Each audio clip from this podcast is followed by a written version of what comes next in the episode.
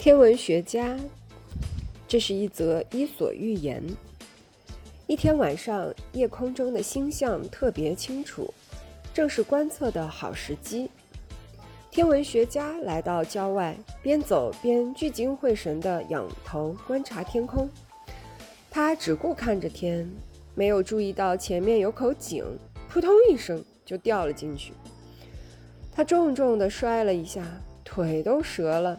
痛得大叫起来，附近的人听到呼叫声后，走过来弄清楚了情况，便对他说：“朋友，你只用心观察天上的东西，却没有看到地上的事情。”